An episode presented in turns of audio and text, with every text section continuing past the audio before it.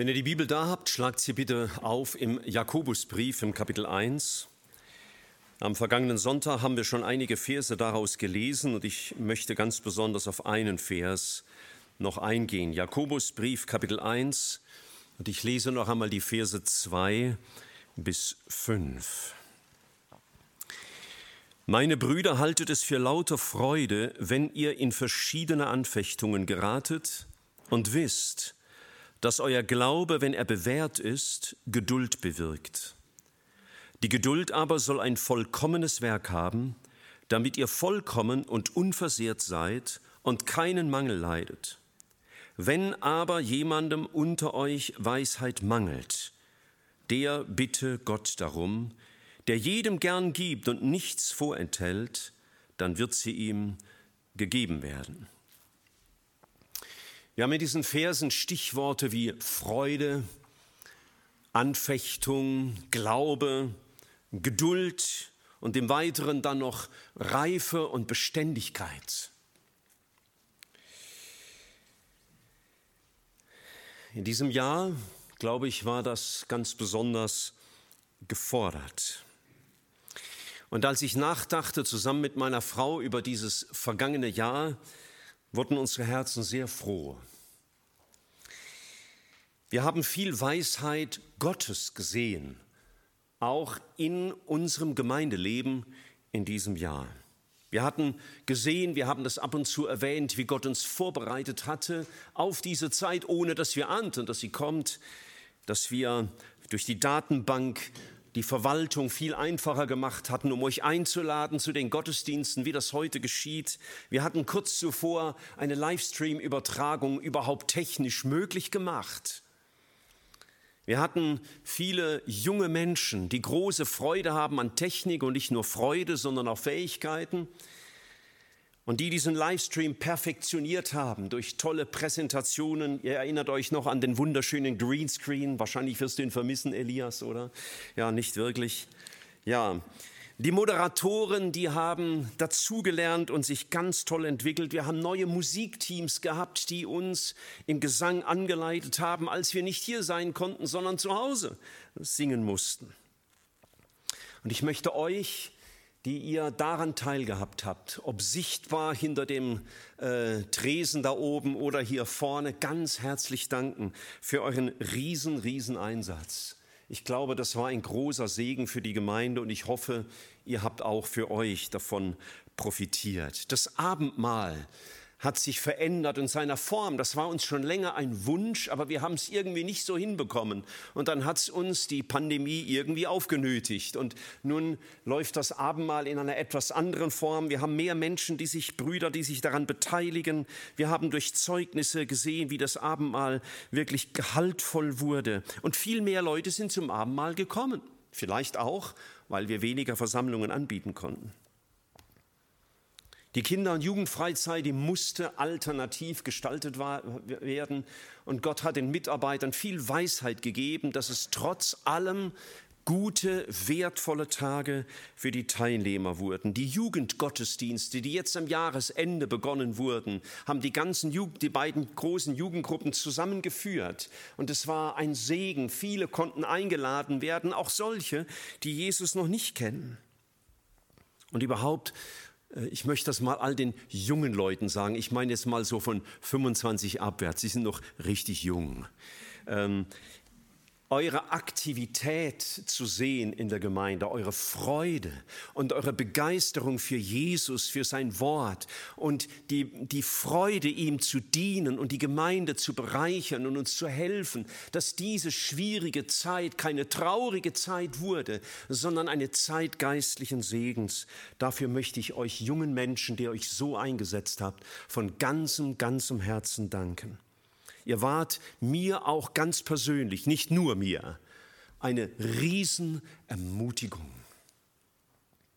Ich danke auch all denen, die sich hineingearbeitet haben in die tiefen, tiefsten der Hygieneverordnungen. Da gibt es nicht nur eine, da gibt es mehrere. Es macht richtig Spaß, vor allen Dingen für Leute, die keine studierten Juristen sind. Und naja, aber es musste getan werden. Auch euch Schwestern ganz herzlichen Dank, die ihr da hinein euch begeben habt. Aber ich habe auch viel geistliches Wachstum gesehen, viel Freude im Glauben, viel Geduld und auch Reife. Wir haben gesehen, wie Menschen in der Entschlossenheit ihrer Hingabe gewachsen sind, wie sie sich mehr als bisher auf Jesus konzentriert haben. Wir konnten neue Besucher begrüßen, die uns durch den Livestream kennengelernt haben, die keine Heimat hatten und geistliche Heimat gesucht und zum Teil gefunden haben. Wir bekamen von außerhalb unglaublich viele Zuschriften, die uns dankten für den Livestream-Gottesdienst, der in viele Häuser ging. In der Spitze waren das bis zu 1300 Haushalte, die Gottes Wort Sonntag für Sonntag gehört haben. Das heißt, mehrere tausend Menschen konnten erreicht werden mit Gottes Wort und wurden ermutigt, weil sie oft an ihren Orten keine Gottesdienste hatten. Wir durften Gottesdienste immer, fast immer feiern, mit Ausnahme der ersten sechs Wochen. Ähm, und trotz dieser Bedingungen haben wir es aus Gottes Hand genommen und alle miteinander versucht, das Beste daraus zu machen. Und im nächsten Jahr wollen wir versuchen, es noch besser zu machen. Wir dürfen Dank, sein, Dank sagen für stabile Gemeindefinanzen. Dass alles möglich war, auch von dieser Seite her, ist ein großes Geschenk. Wir haben fast keine Arbeitslosigkeit, jedenfalls ich, wahrgenommen durch diese Corona-Situation. Und Maria hat es vorhin erwähnt im Gebet, wir können Gott Danke sagen, dass niemand aus unserer Gemeinde, soweit wir wissen, schwer erkrankt ist an Corona oder gar gestorben ist. Und wir wurden auch bewahrt davor, ein Superspreading auszulösen, also eine Verbreitung äh, dieses Virus, äh, was uns vielleicht dazu gebracht hätte, unsere Gemeinderäume zu schließen, wie es anderen Gemeinden passiert ist, die ich zum Teil auch persönlich kenne. Gott war uns gnädig. Das dürfen wir von ganzem Herzen sagen. Natürlich hat uns manches auch Mühe gemacht. Natürlich war es für die Familien auch manchmal sehr anstrengend, wenn die Kinder Woche für Woche oder Monat für Monat zu Hause waren. Natürlich war es schmerzlich, wenn wir nicht in die Altenheime und in die Krankenhäuser gehen konnten, eine gewisse Zeit lang, um unsere Schwerkranken oder Sterbenden zu besuchen. Das sollte nicht wieder passieren. Es war manchmal anstrengend, das Programm immer wieder umzustellen und vieles auch abzusagen, das mit Herzblut vorbereitet war. Vieles Gewohnte mussten wir vermissen. Wir haben natürlich auch manchmal diskutiert, wir haben uns auch vielleicht manchmal gewundert übereinander oder möglicherweise sogar, tun wir zwar nie, aber auch mal geärgert über den anderen. Gott war uns gnädig. Auch wenn wir manches sicherlich heute noch nicht sicher einordnen können, nicht alles klar bewerten können. Aber ich danke euch auch als Gemeinde für alle Geduld und alles, alle Mitarbeit und auch für alles Mitertragen von dem, was eben zu ertragen war. Und dass ihr das getan habt, auch trotz unserer Begrenzungen und vielleicht auch manchem, was wir übersehen haben. Danke für euer Mittragen, auch wenn manches gefordert werden musste, das unangemessen oder hart schien. Der Herr hat uns bewahrt als Gemeinde bis hierher und dafür bin ich ihm von Herzen dankbar. Wir haben viel Segen im vergangenen Jahr trotz allem erlebt, viel Weisheit, so habe ich im Nachdenken ähm, festgestellt, war uns alleine dadurch zugekommen, dass wir durch Gottes Wort geprägt gewesen waren. Vieles, was der Bevölkerung verboten wurde, habe ich persönlich nicht vermisst, weil es nicht zu dem Lebensstil eines Gläubigen gehört. Ich bin zwar aus dem Alter raus, aber auch die Jüngeren haben die Diskos nicht vermisst, weil sie vorher schon dort nicht zu Hause waren. Wir mussten unsere Freude nicht im Stadion hinausbrüllen. Wir mussten auch nicht dauernd ausgehen und große Partys feiern und wir konnten sogar aufs Essen gehen verzichten. Was uns aber wichtig war, das war uns geblieben. Es waren uns Gottesdienste geblieben in vieler Gestalt, am Sonntagen, bei den Abendmahlsversammlungen, in der allermeisten Zeit des Jahres in allen Jugendveranstaltungen, den Kindergruppen, in den Hauskreisen. Wir durften Apostelgeschichte 2, 42 fortwährend erleben. Wir hatten immer die Lehre von Gottes Wort wir konnten fortwährend im Brotbrechen zusammenkommen.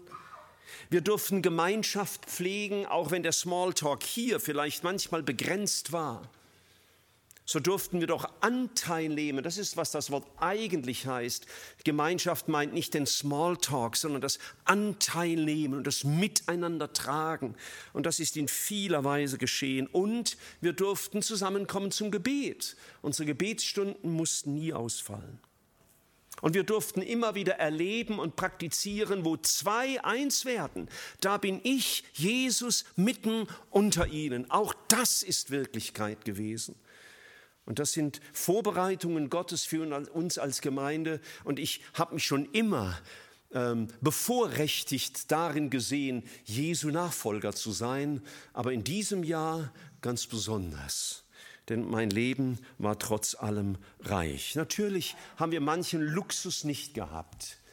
Ihr seid heute Abend, wirklich sind viele, ich hab, kann mich kaum erinnern, in dieser Zeit so viele Leute in diesem Saal gesehen zu haben.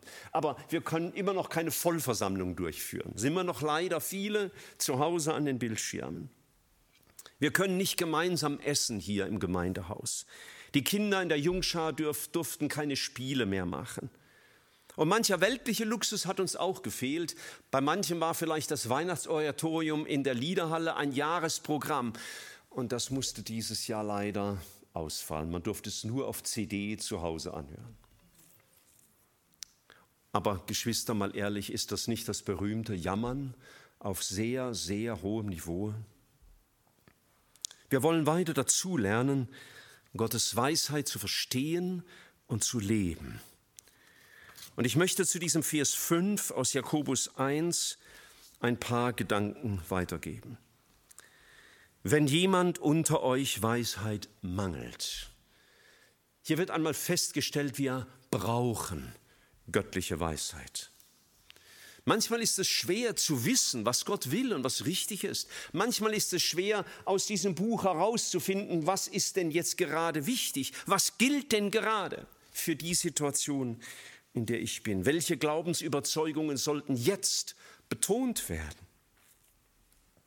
Was gilt es denn jetzt zu lernen? Was bedeutet Geduld denn jetzt? Und deswegen beten wir Gott um Weisheit. Ein Satz, den Paulus mal den Kolossern schrieb, der bedeutet mir viel. Er sagt in Kolosser 1 im Vers 9, dass er betet darum, dass sie erfüllt werden mit der Erkenntnis seines Willens in aller Weisheit und geistlicher Einsicht. Wir brauchen seine Weisheit und geistliche Einsicht. Und Jesus ist uns zur Weisheit gemacht. Und deswegen dürfen wir zu ihm kommen. Und deswegen ist es wichtig, in einer Zeit, wie wir sie heute haben, wo öffentlich so gestritten wird um den rechten Kurs in dieser Zeit, da ist es wichtig für uns, dass wir das Angesicht des Herrn suchen. Herr, was hast du zu sagen? Nicht nur, was hat das RKI zu sagen oder die Kanzlerin oder die Querdenker oder sonst irgendwelche Leute. Was hast du zu sagen? Er hat uns ein Versprechen gegeben. Das bedeutet mir auch sehr viel. Im Lukas Evangelium Kapitel 11, da sagt er, wenn ihr euren Kindern, Lukas 11, Vers 13, wenn ihr euren Kindern gute Gaben zu geben versteht, wie viel mehr wird der Vater im Himmel Heiligen Geist denen geben, die ihn darum bitten. Und Geschwister, wenn wir je die Erleuchtung durch den Heiligen Geist gebraucht haben, dann ganz gewiss heute. Ein Bibelausleger hat zu diesem Vers aus Lukas 11 gesagt, die äußeren Gaben gibt Gott auch denen, die ihn nicht darum bitten. Er hat ja gesagt, er lässt regnen über Gerechte und Ungerechte. Doch seinen Geist und sich selbst drängt er niemand auf. Hier will er gebeten sein. Wir waren sicherlich manchmal in der Gefahr, Antworten zu suchen in dieser Zeit und wir haben ja eine unergründliche Quelle in dem wunderbaren Internet. Aber Geschwister, wie oft haben wir das Angesicht des Herrn gesucht? Vielleicht auch nach Psalm 123, wie die Augen der Magd auf die Hände ihrer Herrin und die Augen der Knechte auf die Hände ihres Herrn sehen, bis sie ihnen gnädig sind. So blicken unsere Augen nach dir. Ich wünsche uns allen für das kommende Jahr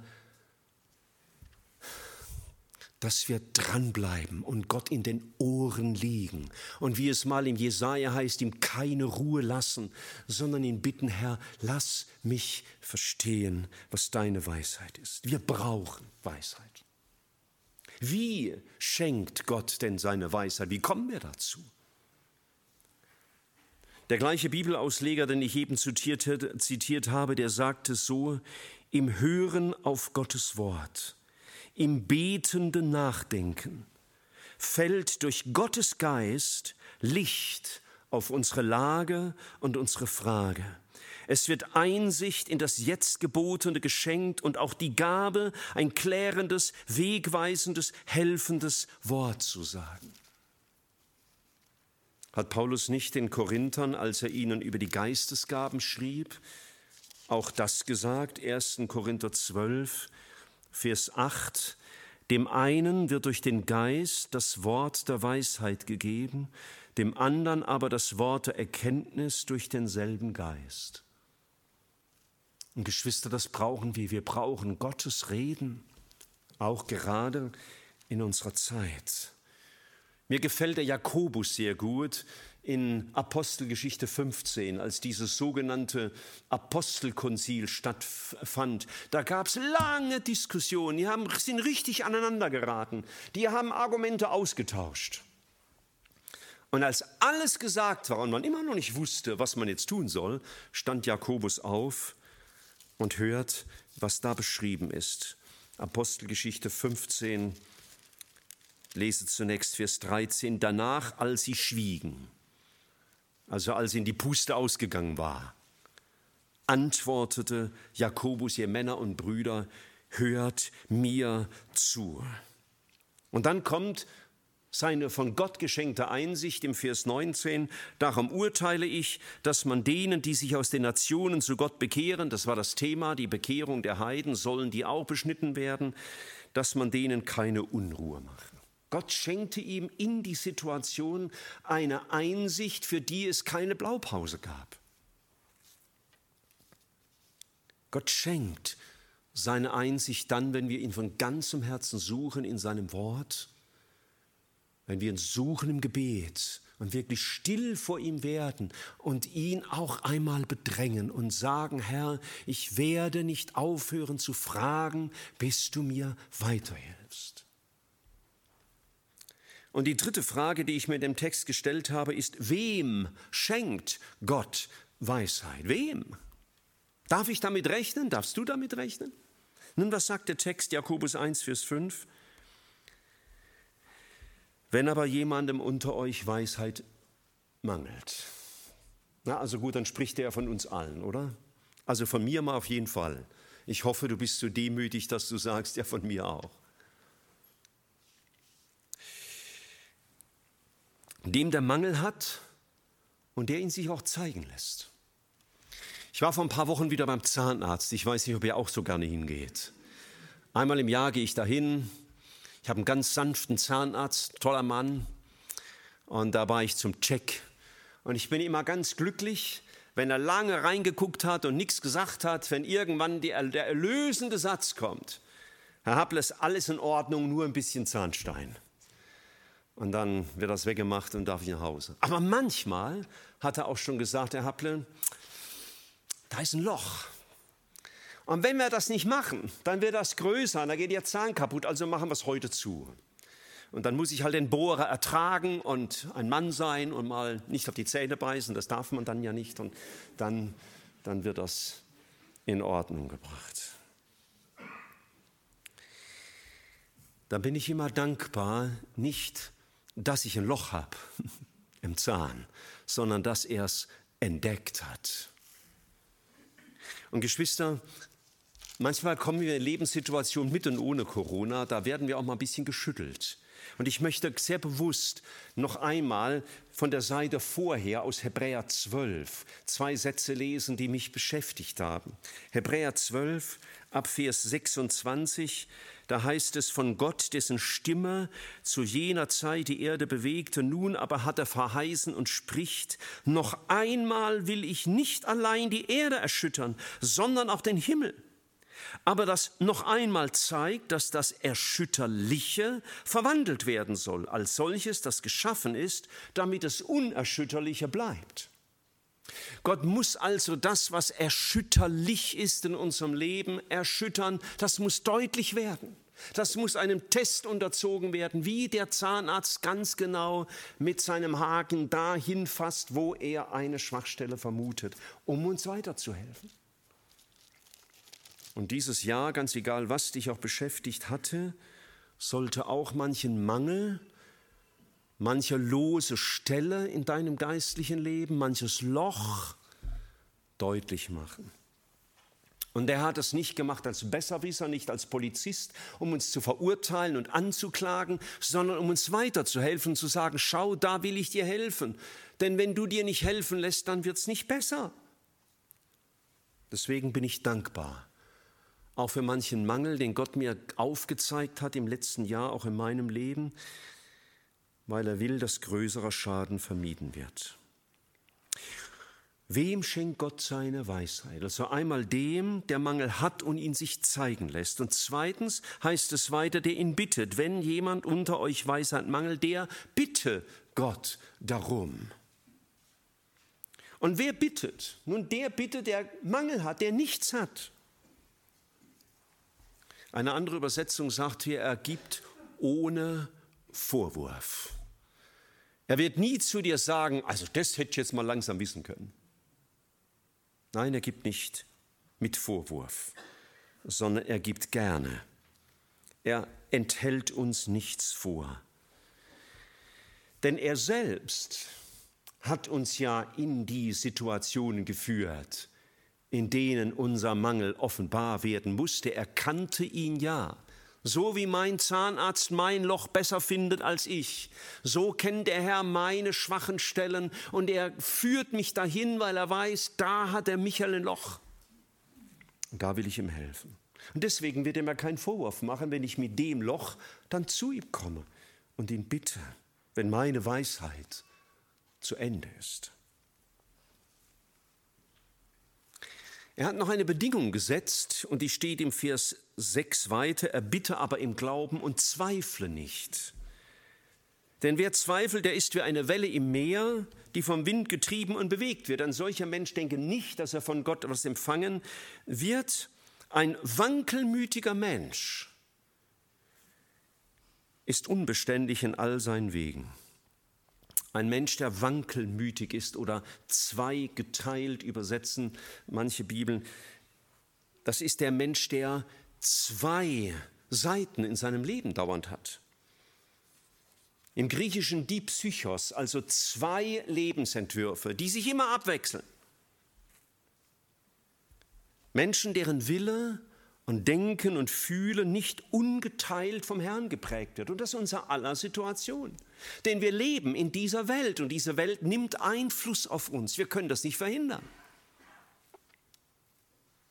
Wir werden nicht nur von Gott geprägt, wir werden auch von dieser Welt geprägt. Wir werden nicht nur von dem Herrn des Himmels geprägt, sondern auch von dem Fürsten dieser Welt. Mal sind wir offen für den Herrn und manchmal stellen wir fest, dass wir unser Ohr diesem Lügner geöffnet haben. Mal sind wir voller Vertrauen in den Herrn und dann wieder voller Angst oder voller Selbstvertrauen. Das ist die Psychos, ja, das wechselt sich immer ab. Mal sind wir geistlich und dann alles andere als das. Mal haben wir die Weisheit von oben, von der Jakobus in Kapitel 3 schreibt, und dann haben wir manchmal aber auch die Weisheit von unten, die böse Früchte bringt.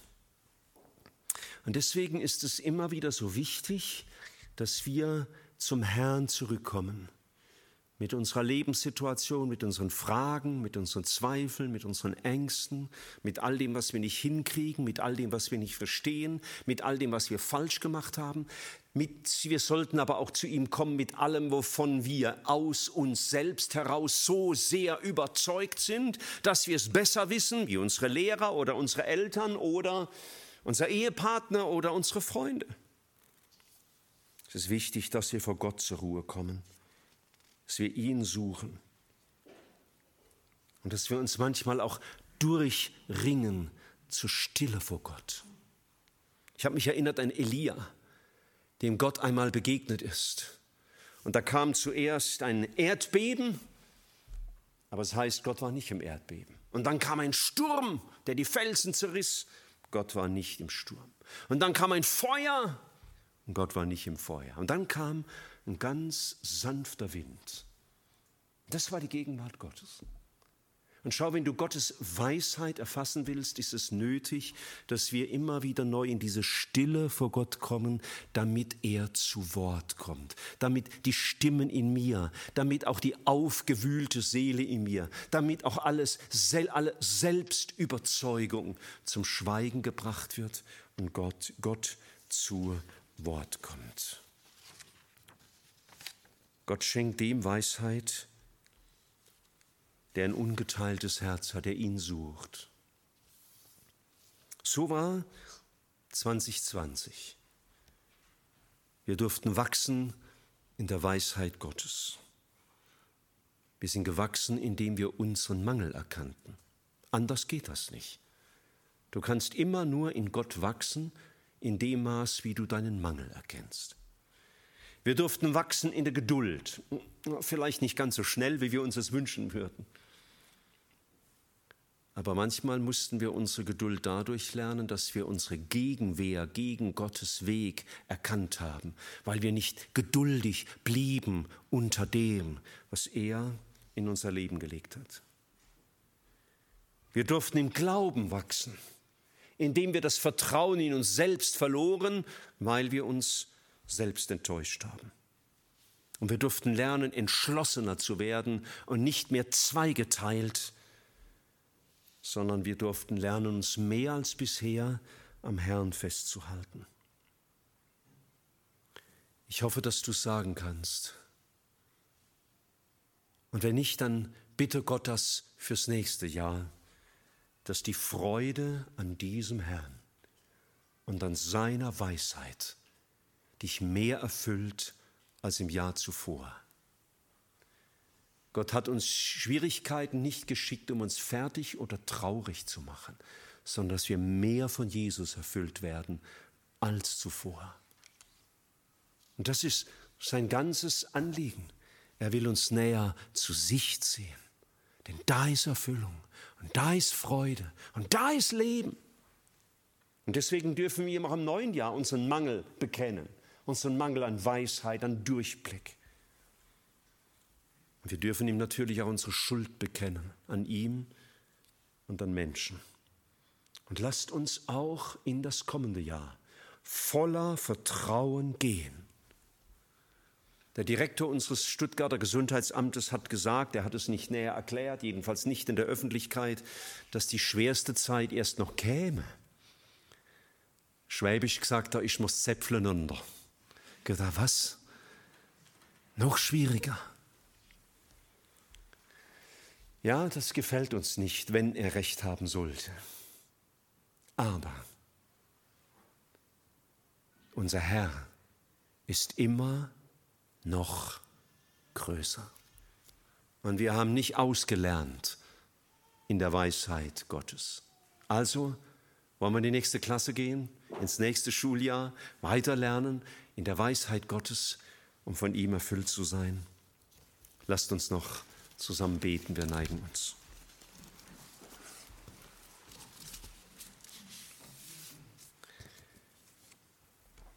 Danke, Herr, für all dein Erbarmen mit uns dummen Schafen, auch im vergangenen Jahr. Herr, wie oft haben wir dich nicht verstanden oder missverstanden? Ja, manchmal vielleicht das Verständnis von dir gar nicht gesucht. Vielleicht waren wir manchmal zu sehr von uns selbst überzeugt, vielleicht manchmal zu sehr beschäftigt mit unseren eigenen Lösungsansätzen. Und heißt unserer Weisheit auch immer wieder beschämt worden. Aber danke dafür, dass immer dann Friede eingekehrt ist, wenn wir zu dir gekommen sind, wenn wir gehört haben auf dich wenn wir dein Angesicht gesucht haben.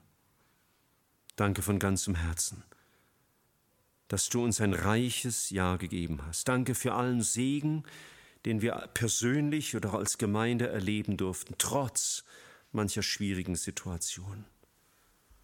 Und wo unser Herz sich nicht gedemütigt hat unter deine gewaltige Hand, wollen wir dich bitten, Herr, hilf uns, es im kommenden Jahr besser zu machen und dir mehr als bisher zu vertrauen, um zu erleben, der Herr mein Gott macht meine Finsternis Licht. Danke, dass wir dieses Jahr zurücklegen dürfen in deine Hände und gespannt sein dürfen, was du mit uns vorhast, auch was wir lernen dürfen, worüber wir staunen dürfen an göttlicher Weisheit, auch im kommenden Jahr. Und ich freue mich schon auf den Rückblick nächstes Jahr, um deine Treue anzubeten. Dank sei dir, du treuer Herr. Amen.